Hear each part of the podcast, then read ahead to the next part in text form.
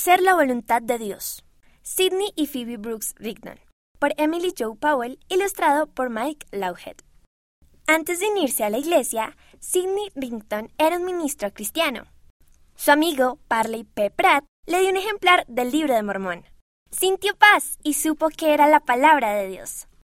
Sidney leyó el libro y oró acerca de él. El unirse a la iglesia restaurada significaba que perdería su empleo como ministro de su iglesia. ¿Qué vamos a hacer? Su esposa Phoebe también había obtenido un testimonio del libro de Mormón. Yo deseo hacer la voluntad de Dios. La familia Ringdon se bautizó al mes siguiente. Sidney sintió la impresión de que debía viajar a Nueva York, donde conoció a José Smith.